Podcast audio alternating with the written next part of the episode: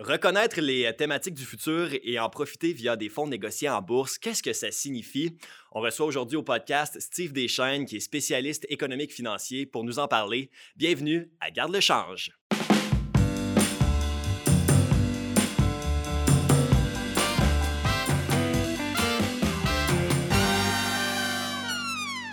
Sam Nadeau, toujours fidèle au poste. C'est dans mon contrat, pas le choix d'être là. Steve Deschaines, merci encore une fois d'avoir accepté l'invitation. Merci à vous. On va commencer le podcast en donnant la définition d'un FNB, d'un fonds négocié en bourse. Oui, ben, le fonds négocié en bourse, c'est relativement simple. C'est un produit, et là, il peut y avoir énormément de choses différentes à l'intérieur, on va avoir la chance d'y revenir, qui, justement, se négocie en bourse. Donc, pareil comme une action. Alors, pendant que la bourse est ouverte, 9h30 le matin à 16h le soir, tu peux négocier des actions là, de McDonald's sous le symbole MCD tu peux négocier aussi un fonds négocié en bourse qui a son propre symbole. À titre d'exemple, l'indice TSX 60 au Canada, le XIU, il y a le S&P 500 qui transige entre autres sous le symbole de SPY. Donc, tu peux acheter un indice, tu peux acheter toutes sortes de portefeuilles qui peuvent être inclus dans un fonds négocié en bourse. Fait que si je comprends bien, c'est un panier avec des actions à l'intérieur, puis nous, on achète ce panier-là. C'est exactement ça. Et la base du FNB, ben, c'est justement d'offrir très, très rapidement un panier de titres dans une grande mesure diversifié ou dans certains cas concentré dans un secteur si c'est ce que tu as souhaité faire, mais qui va te donner plusieurs entreprises. Alors, quelqu'un qui ne souhaite pas investir directement dans une entreprise parce qu'il n'est pas certain que l'entreprise, à titre d'exemple, dans le secteur pétrolier ou dans le secteur euh, des éoliennes va être bon, ben, tu peux acheter un fonds négocié en bourse qui va être lié à un de ces secteurs-là. Et là, ben, tu auras plusieurs entreprises qui vont en faire partie. J'aurais quelque chose pour imaginer ça. Euh, imagine que tu as un panier d'épicerie avec des titres dedans, puis le panier d'épicerie se conduit tout seul. Ça, c'est un FNB. Puis un fonds mutuel, c'est un panier d'épicerie avec des titres dedans. Par contre, il y a quelqu'un qui conduit le chariot puis qui charge des dizaines, voire des centaines de millions pour le faire, qui charge un taux d'intérêt. Est-ce que mon exemple est boiteux ou est bon? Moi, je le vois de même un peu. Tu sais, par rapport à un mmh. fonds mutuel puis un FNB, fonds mutuel, tu as un driver, tu as un conducteur qui va charger un mmh frais, un pourcentage du fonds mais qui va un peu atrophier euh, le rendement que tu fais par ces frais. Puis le FNB, ben, souvent, il y a des frais, des frais très, très minimes. Oui, c'est ça. Il faut comprendre, les, les fonds de en bourse, c'est quand même un frais. Ce n'est pas euh, gratuitement, c'est-à-dire qu'il y a quelqu'un qui en fait la gestion. Dans bien des cas, beaucoup moins élevé, justement, que pour des fonds mutuels, hein. surtout lorsque c'est des fonds indiciels. Lorsqu'on copie seulement un indice, ben, il n'y a pas de gestionnaire qui a besoin de faire un gros travail. C'est un ordinateur qui fait ça. Ben, c'est ça. Il achète les actions qu'il y a dans l'indice. Alors, il y a petit risque de friction de prix, mais c'est tout. Lorsqu'il y a une gestion, pour une raison ou une autre, ben là, à partir de là, il y aura des, des frais exactement comme les fonds mutuels, mais souvent beaucoup, beaucoup moins élevés mais que si fonds mutuels. Si j'investis dans un FNB, est-ce que ça va réduire mon, mon exposition au risque parce que ça va être un, un éventail plus large dans un, dans un secteur? Bien, ça réduit l'exposition au risque de ce qu'on appelle le, titre individuel. C'est-à-dire que si euh, tu achètes l'ensemble du marché, le SP 500 aux États-Unis, le TSX au Canada, ben, quand tu vois le soir aux nouvelles que la bourse a reculé ou que la bourse a monté, c'est ça qui va t'arriver avec ton FNB qui copie l'indice. Mmh si tu en as acheté un qui est dans un secteur particulier, ben là, tu n'auras pas le risque des compagnies, mais tu gardes le risque du secteur. Si tu décidais que tu achètes, toi, un FNB dans euh, le secteur bancaire canadien, ben, c'est pour une raison ou une autre, les banques canadiennes vont mal, ton FNV va mal aller. Mais si la seule qui va pas bien, c'est à titre d'exemple la Banque Laurentienne, et là je prends la plus petite, ben là, tellement peu d'effets dans un FNB, souvent quand c'est basé sur la capitalisation boursière, que tu n'en souffriras pas beaucoup. Alors que si tu avais acheté juste cette action-là et que c'est elle qui est la malchanceuse, qui s'en sort mal pendant un trimestre ou pendant quelques années, là, tu aurais eu un gros problème. Alors, tu vas être diversifié, mais tu as encore un risque de secteur dans certains cas. Il y a des FNB dans des secteurs précis, comme les, les, banques, etc. Mais si on regarde, mettons, le S&P 500, c'est les 505 plus grandes entreprises, fait qu'il n'y a pas nécessairement un secteur visé. Non, dans ce cas-là, tu as le S&P 500, les 500 plus grandes entreprises, mais là aussi, il y a toujours quelque chose auquel il faut faire attention, c'est d'aller voir la composition du FNB. Dans ce cas-là, euh, tu as les 500 plus grosses. Présentement, les 500 plus grosses, si on prend les cinq grandes capitalisations dans les technologies, représentent maintenant 25% de l'indice. Alors, si quelqu'un dit, moi, j'ai bien peur de ça, Amazon, puis Facebook, puis Microsoft, puis Apple, je pense qu'ils vont les diviser, puis les casser, puis qu'ils vont perdre de l'argent parce que tout le monde les haït, puis ils sont pas fins. Euh, ben, c'est un quart de ton portefeuille dans le mmh S&P 500. Fait c'est toujours extrêmement, extrêmement important d'aller voir le FNB de quoi il est composé. Parce que là, on parle d'actions, mais il pourrait y avoir n'importe quoi d'autre. Il y a des FNB avec des obligations.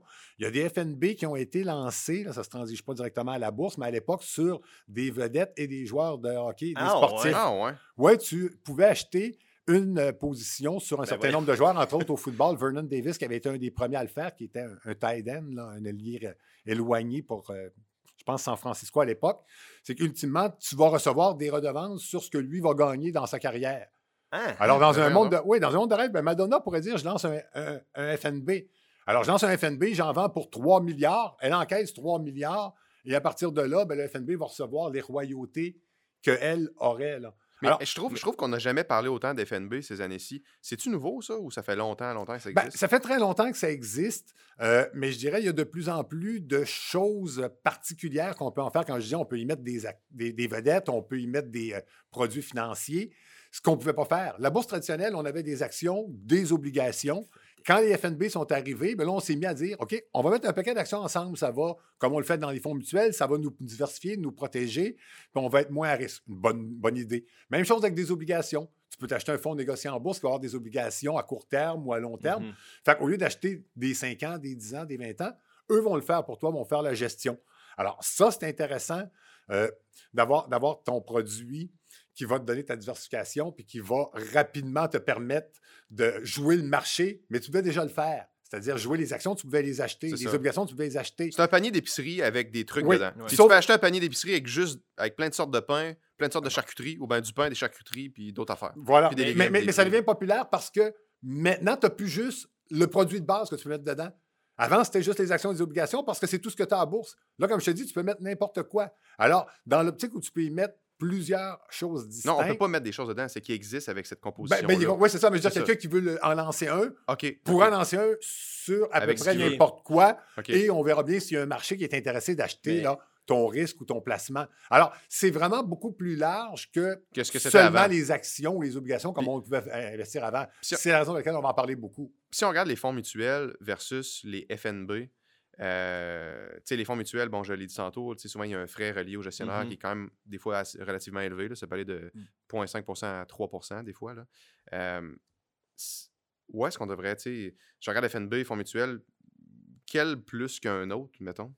Ben, ça dépend des gens. Le fonds négocié en bourse, il faut que tu le négocies en bourse. Alors, si tu n'as pas de compte de courtage ou autre, c'est difficile de le faire. Alors que les fonds mutuels, ben, c'est disponible à beaucoup d'endroits, euh, que ce soit dans les caisses des jardins, dans les banques et, euh, et autres. Donc, tu n'as pas besoin nécessairement d'un compte de courtage. Alors, tu peux l'acheter des. Oui, tu peux l'acheter directement à la caisse. Alors, ah, tu n'es pas lié, tu n'es pas nécessairement au même endroit. L'autre chose, c'est. Oui, mais, euh, petite parenthèse, c'est relié par contre au marché boursier, les fonds mutuels? Oui et non. C'est comme un produit que tu trouves au dépanneur et que tu trouves un peu partout, le fonds mutuel. C'est ça, je comprends. Non, non, ben c'est l'équivalent du fonds négocié. Je veux tout ramener à la bouffe, moi, je suis désolé. Non, c'est ça, là au fonds négocié en bourse dont on parlait, sauf qu'il ne se transige pas directement à la bourse. Alors oui, tu vas avoir des mêmes. Tu peux en avoir un exemple, euh, l'équivalent du SP 500, quelque chose de très mm-hmm. semblable. Sauf que souvent, il va avoir, euh, quand ils sont pas indiciels, un gestionnaire, comme tu disais, qui va le gérer. Euh, le gestionnaire, ben, si tu penses que le gestionnaire est capable de faire mieux que l'indice boursier, ben, ça peut être intéressant, puis c'est un bon gestionnaire que tu peux avoir. Ce qui risque de devenir de plus en plus intéressant aussi du côté des fonds mutuels, et moi, je pense que ça s'en va là beaucoup, c'est tout ce qu'on appelle le ESG, environnement social et gouvernance. Mm-hmm. C'est très à la mode présentement. Et ça, c'est le genre de choses où moi, comme financier depuis de très nombreuses années, euh, je ne me sens pas complètement à l'aise. C'est-à-dire que je suis capable rapidement de concevoir qu'une compagnie de pétrole pollue plus qu'une compagnie d'éolienne, mais ce n'est pas ça le ESG. Le ESG, c'est de trouver une compagnie de pétrole qui tente de faire mieux que ses concurrents. Alors, dans ce scénario-là, je ne me sens pas équipé, moi, nécessairement, même si je suis très équipé en bourse, pour aller acheter des actions moi-même. Et dans un cas comme ça. si je disais, ben moi, j'ai le goût d'investir, euh, dans quelque chose de SG, en particulier, exemple, dans l'eau. Moi, c'est l'eau, je pense que ça va être la voie de l'avenir. Ben là, tu pourrais souhaiter avoir un gestionnaire et dire oui, je suis prêt à payer quelqu'un qui va s'assurer que j'ai une compagnie qui est une compagnie d'eau pure. Le gestionnaire fait, qui fait, fait la sale job d'aller sur, sur, ben, sur, le terrain puis d'aller s'assurer que ça rencontre les normes ESG. Ben, c'est ça. Alors, il fait, il fait sa job de gérer. Il fait sa job de gérer pour laquelle je le paye. Alors, c'est un peu ça l'idée. Le fonds mutuel va être extrêmement intéressant si tu sais pourquoi tu veux payer ton gestionnaire. Ah, moi, dans ce scénario-là, où je le paye pour qu'il fasse pour moi un travail que je ne me sens pas capable de faire puis que je ne pourrais pas acheter ces actions-là moi-même, je trouve ça extrêmement intéressant. Donc, dans ce scénario-là, le frais m'apparaît très motivé. Donc, c'est de voir pourquoi tu le payes, qu'est-ce que tu as comme alternative. Et dans, dans cette logique-là, ben, les, deux, les deux produits ont leur place. Évidemment, moi, je suis du côté du courtage, alors j'aime bien les fonds négociés en bourse pour leur rapidité. Je peux l'acheter et le vendre quand je veux, alors que les fonds mutuels, c'est seulement en fin de journée, donc un peu plus complexe. Bon, ben si on revient, dans le fond, au FNB, qu'est-ce qu'on peut faire pour s'assurer que lorsque j'investis, par exemple, dans un FNB, dans un fonds négocié en bourse, ben, ce fonds-là me convient à moi? Ben, c'est de comprendre ce que tu veux. C'est euh, évident, de façon générale, il faut que tu fasses ton propre plan comme investisseur et savoir ce que tu as comme tolérance au risque, ton horizon de placement et tout mm-hmm. ça. C'est normalement général. Une fois là, c'est de comprendre exactement ce que tu veux. Si tu me dis, moi, je pense que le pétrole va monter, ben, tu as un paquet de FNB pour ça. Tu as un FNB qui va te donner, pratiquement parlant, le baril de pétrole lui-même. Il va copier le rendement du baril de pétrole. La, la, même chose pour l'or. Si tu en veux un, il y en a qui ont carrément des lingots d'or et de l'argent dans le fonds négocié en bourse. D'autres vont être investis dans des compagnies minières dans l'or. Mais là, si tu investis dans une compagnie, tu as un gros risque que, pour une raison ou une autre, cette compagnie-là n'aille pas bien quand l'or va grimper. Mm-hmm. Alors, si toi, ta certitude, c'est que l'or va bien aller, tu investi dans un fonds ben, négocié en bourse. Tu peux en choisir un qui va dans l'or ou tu peux dire je vais le prendre avec les producteurs, il y a un effet de levier, mais j'ai un risque que les producteurs soient mauvais ou que les actions soient trop chères. Ben, mais, je, veux juste faire une petite pause. David, je, veux clarifier tout ça. Euh, tu sais, quand on parle de bon, FNB qui est dans l'or, tu veux mm-hmm. investir dans l'or. Oui. Ben, soit tu investis dans le lingot qui est sur la table, tu as ton mm-hmm. lingot d'or, ou soit tu investis dans la compagnie qui va produire ce lingot d'or-là. Mais tu sais, tout dépendant où tu te situes, si tu veux copier le cours de l'or, la variation du cours de l'or, tu es peut-être mieux d'acheter le lingot. Par contre, si tu dis, ben moi, je crois que l'industrie de l'or va faire peut-être mieux en termes de croissance que le lingot en tant que tel, tu es peut-être mieux d'aller vers le FNB qui est dans les, dans les business. tu cours moins de risques quand tu y vas avec le secteur, exemple, de l'or. Ben le, FNB, ouais, le FNB t'apporte une grande diversification parce que souvent, c'est un panier de, de compagnies ou ben mmh. de, de, trucs du genre. fait que c'est-tu plus clair? Oui, c'est très clair. Bon, fantastique. Euh, maintenant, euh, ben, est-ce que tu avais terminé avec. Euh ben, ben, là-dessus, ce qu'il faut comprendre, c'est ça, c'est que ça dépend de ton but, ce que tu recherches. C'était l'exemple, j'en ai l'art, mais si tu veux une exposition, exemple, au, à robotique, tu peux trouver facilement un fonds ben négocié en bourse aussi qui va te donner une exposition. Mais là aussi, c'est d'aller voir un petit peu plus loin des fois pour voir à qui tu as affaire, justement. Ça s'appelle. C'est quoi ça. la robotique là, dans, dans la tête du gestionnaire, ça ressemble-tu à ce que toi, tu imaginais? Alors souvent, moi, ce que j'aime faire dans un fonds négocié en bourse, ben, c'est d'aller creuser un petit peu plus loin puis de voir ce qu'il y a dans le portefeuille. Et ça, c'est toujours normalement disponible, à tout le moins pour les 10 principales positions. Alors ça, ça te donne une bonne idée. Euh, si, je me, si je veux investir, exemple, quelque chose qui est très à mode présentement dans le nuage, le cloud, euh, moi, le cloud, j'aime bien ça à travers des grandes capitalisations. il y a un FNB de cloud? Euh, du côté, quand je dis FNB. la technologie du, de l'info nuagique. Ah, il, va, il, va, il, va, avoir de plus en plus, surtout du côté américain, il faut comprendre, du côté canadien, euh, on n'a souvent pas nécessairement toutes les contreparties, surtout pas avec des compagnies canadiennes dedans, on en a moins. Là. Mais du côté américain, des fois, ça va être aussi des portefeuilles internationaux. Alors, le FNB va être américain, mais ça va être des compagnies internationales. ABB, entre autres, une compagnie européenne, se retrouve souvent, parce que côté aux États-Unis aussi, dans, la robotique. dans un fonds négocié en bourse de robotique. Alors, selon ce que tu veux avoir, tu vas aller voir. Alors, moi, si je voulais du nuage, mais que j'ai déjà en portefeuille des actions de Amazon, qui est joueur numéro un pour le nuage public, mm-hmm. Microsoft le numéro 2, Google le numéro 3, ben, je ne veux pas un fonds négocié en bourse qui va me donner des entreprises dans le domaine du nuage où j'ai ces trois gros joueurs-là. En partant, je les ai déjà en action. Alors, mais j'en voudrais peut-être un, et là, je vais aller fouiller, qui, lui, me donne peut-être des petites capitalisations plus petites d'autres joueurs qui sont plus ben spécialisés dans d'autres branches du nuage. Là, j'aurais un complément extrêmement intéressant ce que moi je fais déjà et que je connais du nuage à travers mes grosses entreprises là, qui en profitent beaucoup. Puis aussi, aussi, Steve, par rapport à ça, mettons que tu as tes trois grosses capitalisations, puis en plus, je sais pas, tu en as 20 autres que c'est des plus petites capitalisations, comme Steve dit dans l'info mm-hmm. nuagique. Ben, des fois, les petites capitalisations euh, on connaît une croissance qui est beaucoup plus grande qu'un euh, un Alphabet ou un Amazon. Amazon, euh, faire x2 en termes de capitalisation, ça serait, ça serait, ça serait dur à croire, malgré que tout est possible. Mais les petites compagnies qui doublent année après année dans les petites capitalisations, ça existe beaucoup. Ce qui fait que ton FNB, ben, au lieu de faire euh, un 13% qui était, mettons, les, ce que les, compagnies dans l'info nuagique ont fait, ben, peut-être que tu vas avoir un, on va l'appeler un edge concurrentiel qui mmh. va faire que tu vas faire peut-être du 22% au lieu du 13 ben parce que tes petites capitalisations ont surperformé les, les, euh, les, les, plus grosses. L'autre affaire, je voulais te partager, David moi, cette année, bon, j'ai fait une réorganisation de mon portefeuille, puis je voulais investir dans la, dans la robotique, mmh OK? Parce que je crois vraiment que l'avenir est là. Puis, moi, dans ma tête, le secteur de robotique, c'est classé, c'est quelque chose d'avenir que je crois qu'il va arriver. mais tu sais, je voulais pas aller chercher des, des, compagnies, tu sais, euh, faire du NPIC qu'on appelle là, en anglais. Un par un. Un par un, c'est ça. Fait qu'il y a un fonds qui s'appelle, un FNB qui s'appelle, je pense que c'est Robot, là. Je, pense, Robot Aero BOT.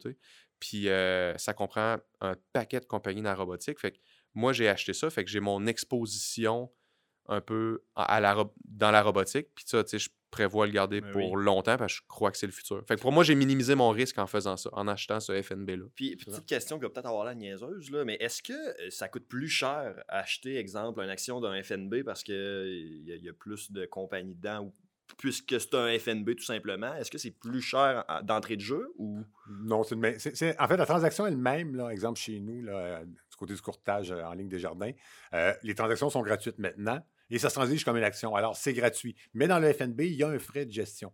Alors, le frais de gestion sera petit si on copie, exemple, l'indice S&P 500, c'est souvent là, autour maximum de 0,10% Si c'est un FNB qui est plus géré, les frais pourraient être plus élevés.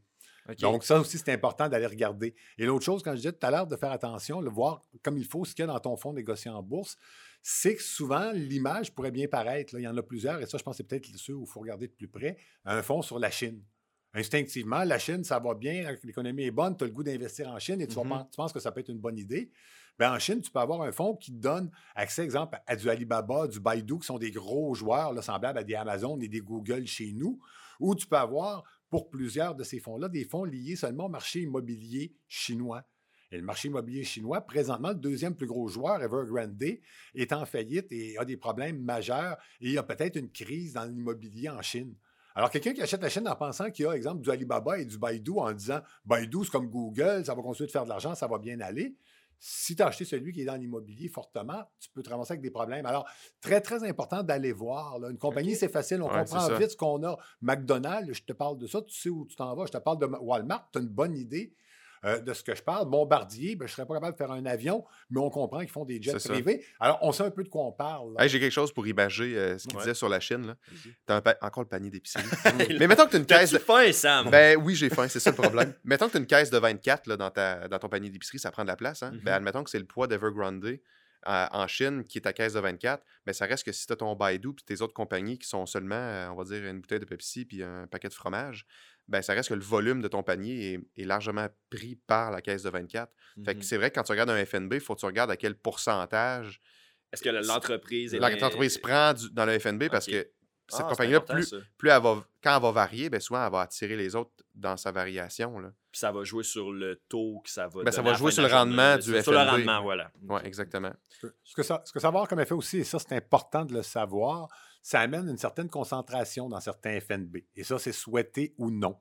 À titre d'exemple, si j'ai un FNB comme euh, le XIU au Canada, euh, si jamais le pétrole va très fort, c'est déjà le cas, et si ça devait continuer, tout le secteur du pétrole dans l'indice canadien prend de plus en plus d'espace. Mmh Donc, au détriment d'autres secteurs. Si on avait, à titre d'exemple, le pétrole qui va très, très fort, pendant que tout le secteur financier dans les problèmes, le secteur financier qui représente 33 de notre, de notre marché boursier, ben c'est lui de reculer puis couper de moitié pendant que le pétrole grimpe.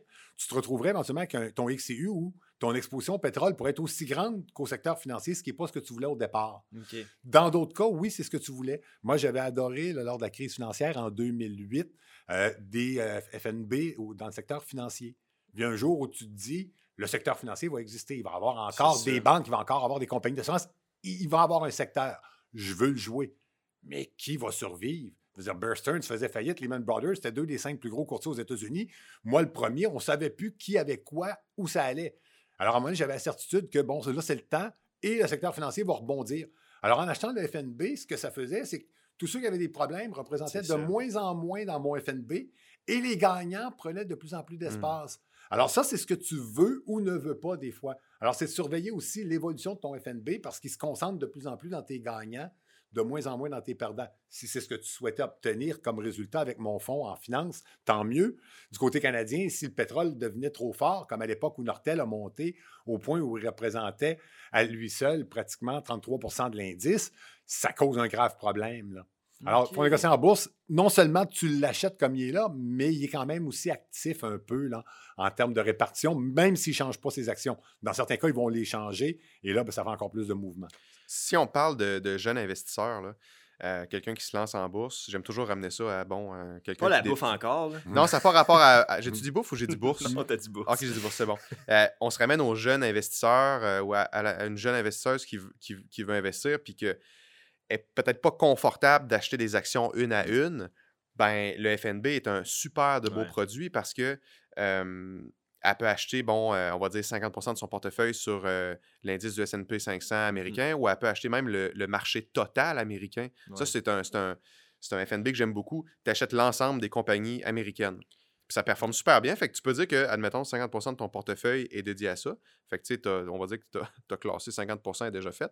Puis l'autre 50% ben, tu peux dire, ben, moi, je vais acheter des compagnies qui me font triper, des compagnies que, je ben consomme tous les jours. Ben, je vais acheter Apple, je vais acheter ci, euh, je mets du gaz à telle place. Je vais... Fait que, tu sais, le FNB, on dirait que ça facilite euh, l'achat en bourse. Surtout si aussi tu es un investisseur passif que tu veux pas toujours avoir le nez dans tes trucs, ben ouais, aussi. les, les, les, FNB, peuvent aider, comme le S&P 500, etc. Oui, aussi. Moi, c'est ce que j'ai fait, là, parce que je suis pas toujours le nez dans mes, euh, dans, mes, euh, mes, graphiques boursiers. Là. Puis tu m'avais donné ce conseil-là, je pense, euh, à l'autre saison. Puis ça m'a aidé, tu sais. C'est positif. Mais tu te casses pas la tête. C'est ça, exact. Tu te casses pas la tête, puis il n'y a rien de pire que sortir son cellulaire au milieu de sa journée de travail, puis voir, voir que le titre qui prend, on va dire, 10, 15, 20% de ton portefeuille, a descendu de 20% euh, aujourd'hui. Mmh ça te paralyse une journée. Tandis que ton FNB, euh, ben, c'est sûr que plus tu es concentré dans un secteur, plus il peut être affecté, à mon avis. Mais si tu es très diversifié, ben, des fois, ça allait vite que euh, tu perdes tes cheveux au milieu de la journée. C'est ça, exact. On, est certain d'avoir une certaine sécurité. On, est peut-être un peu plus loin du risque. en terminant, Steve, on va parler des thématiques du futur en termes de FNB. Selon toi, quels sont-ils? Ben, du côté euh, de tout ce qui s'en vient, on parle souvent des disrupteurs, les disrupteurs en anglais, les dérangeurs. Euh, ce qui est intéressant, c'est que c'est justement un secteur qui se joue extrêmement, extrêmement bien avec des fonds négociés en bourse. Parce qu'il n'y a rien de plus difficile à tenter d'évaluer qu'une situation qu'on n'a jamais vue. Tesla vaut quoi exactement? Ben, je n'ai pas un gros comparable pour dire c'est trop cher, ça l'est passé, il va monter ou pas. Dans le cas de Tesla, ça a été un premier arrivant qui est un grand gagnant. Mais si je veux jouer le secteur des voitures électriques, c'est qui le suivant? Il y a Rivian qui a été coté récemment en bourse. Il y a les joueurs traditionnels qui veulent aller jouer dans cette division-là. Je pense les GM, les Ford de ce monde. Alors, éventuellement, ça peut devenir difficile. Il est possible de jouer dans une certaine mesure des grands thèmes de ce qui s'en vient. Même chose avec, à titre d'exemple, les voyages spatiaux. Euh, ah je suis qui, moi, pour déterminer là, que Virgin Galactic, qui est coté en bourse, pour l'instant, sont, je pense, les, les, seuls, mais SpaceX et d'autres s'en viennent. Lorsqu'éventuellement ils seront, je suis qui pour déterminer lequel est le gagnant? Je ne m'y connais pas beaucoup. Et là, j'ai pris les. Mais est-ce que ça existe déjà, les fonds négociés en bourse euh, pour les voyages spatiaux? Ben, il y a des fonds négociés en bourse. Ça Space, je pense. Ah ouais. Il, y a, des fonds négociés en bourse qui vont être touchés. Évidemment, tu n'auras pas beaucoup de joueurs purs, là, un vrai qui, amène les gens, mais tu vas avoir le fabricant de moteurs. Alors, ça aussi, c'est important d'aller voir. Là. Si, exemple, dans un fonds négocié en bourse de fusée, ils n'ont pas assez de compagnies de fusées et que tu as des joueurs là, comme General Electric euh, du côté de l'aviation et tout ça, c'est pas mauvais, mais General Electric, tu n'auras peut-être pas les rendements explosifs que tu peux avoir avec un Virgin Galactic mmh si tout va bien et qu'on commence à, populer euh, la planète Mars. Là. Alors, dans ce scénario-là, ce qui est peut-être intéressant, c'est d'aller voir peut-être pas précisément le secteur des fusées ou le secteur des voitures électriques, parce que c'est encore un, peu jeune. Mais il y a, exemple, je pense, les fonds de Cathy Wood, entre autres, qui sont intéressants où la gestionnaire Cathy Wood, elle, va chercher plusieurs de ces titres-là. Alors, dans le secteur de l'aérospatial, dans le secteur des voitures électriques. elle les regroupe. oui, c'est ça. Dans le secteur des exemples de la finance, mais pour euh, ce qu'on appelle les fintechs de ce qui s'en vient, ça peut toucher un peu du Bitcoin à l'occasion. Alors, elle va en faire une diversification intéressante, mais sous un même thème. Alors, c'est des, des, fonds ARC que ça s'appelle. De plus en plus, comme je disais tout à l'heure, ce qui est intéressant des fonds négociés en bourse, c'est qu'ils s'en développent énormément. Il y en a de plus en plus au quotidien. Alors, récemment, là, il y a eu euh, l'approbation pour un premier basé sur les bitcoins. Ah symbole BITO. Je dis ça c'est toute réserve, je ne l'ai pas regardé de proche si c'est le bitcoin ou la crypto-monnaie en général, mais oui, c'est un premier fonds négociés en bourse qui a été accepté pour ça. Alors, il risque d'en avoir pour toutes sortes de choses. Éventuellement, quelqu'un en voudra un, mais il dira Ouais, moi, le Bitcoin, c'est passé, je veux 10 crypto-monnaies. Puis il dira peut-être ben, crypto-monnaie, j'aime bien ça, mais pour ça avoir des fusées aussi avec. Je savais pas qu'on était rendu au stade où la crypto-monnaie faisait partie du marché boursier. J'ai manqué cette étape-là. Ben, c'est pas dans, c'était pas dans le marché boursier, c'est-à-dire tu peux pas acheter le Bitcoin directement. mais oui, c'est la, la, première étape où ça peut être fait à travers. ça va émuler dans le fond négocié en bourse. Ça va émuler le, rendement, dans le fond. Ah, fait quelqu'un qui veut, qui, veut pas posséder, par exemple, un, portefeuille de crypto-monnaie, puis il dit, garde, moi, je veux pas me lancer là-dedans, mais il peut acheter un, FNB, par exemple, euh, ou bien des fois, je pense, des, actions individuelles. Je pense qu'ils vont reproduire, ou bien des fonds fiduciaires. Pour, l'instant, les fonds négociés en bourse. Euh, la meilleure façon, c'est les fonds négociés en bourse. Il y a des compagnies aussi qui ont, qui ont un lien direct, là, Coinbase et autres, qui sont des bourses de crypto-monnaie. Alors, à partir de là, Robinhood, qui est un courtier, en mm-hmm. prend aussi. PayPal, puis d'autres joueurs comme ça commencent à en accepter ou même permettre d'en acheter. Aux États-Unis, il y a beaucoup de guichets automatiques où tu peux maintenant mettre ta carte de ah guichet, puis ben, j'allais vous dire, il sort un Bitcoin. Non, là, mais un Bitcoin, une partie de Bitcoin. Alors oui, c'est en train de faire son entrée. Euh, à savoir si c'est une bonne idée, ben ça. Euh, on verra bien. Il y a sûrement exact. voilà. merci beaucoup, Steve Deschaines, pour avoir fait le point sur les fonds négociés en bourse. Toujours très Sam Nadeau, merci également encore une fois à toi. Et euh, merci aussi à vous, chers auditeurs. On se dit à la prochaine pour un autre épisode de Garde le change. Ciao!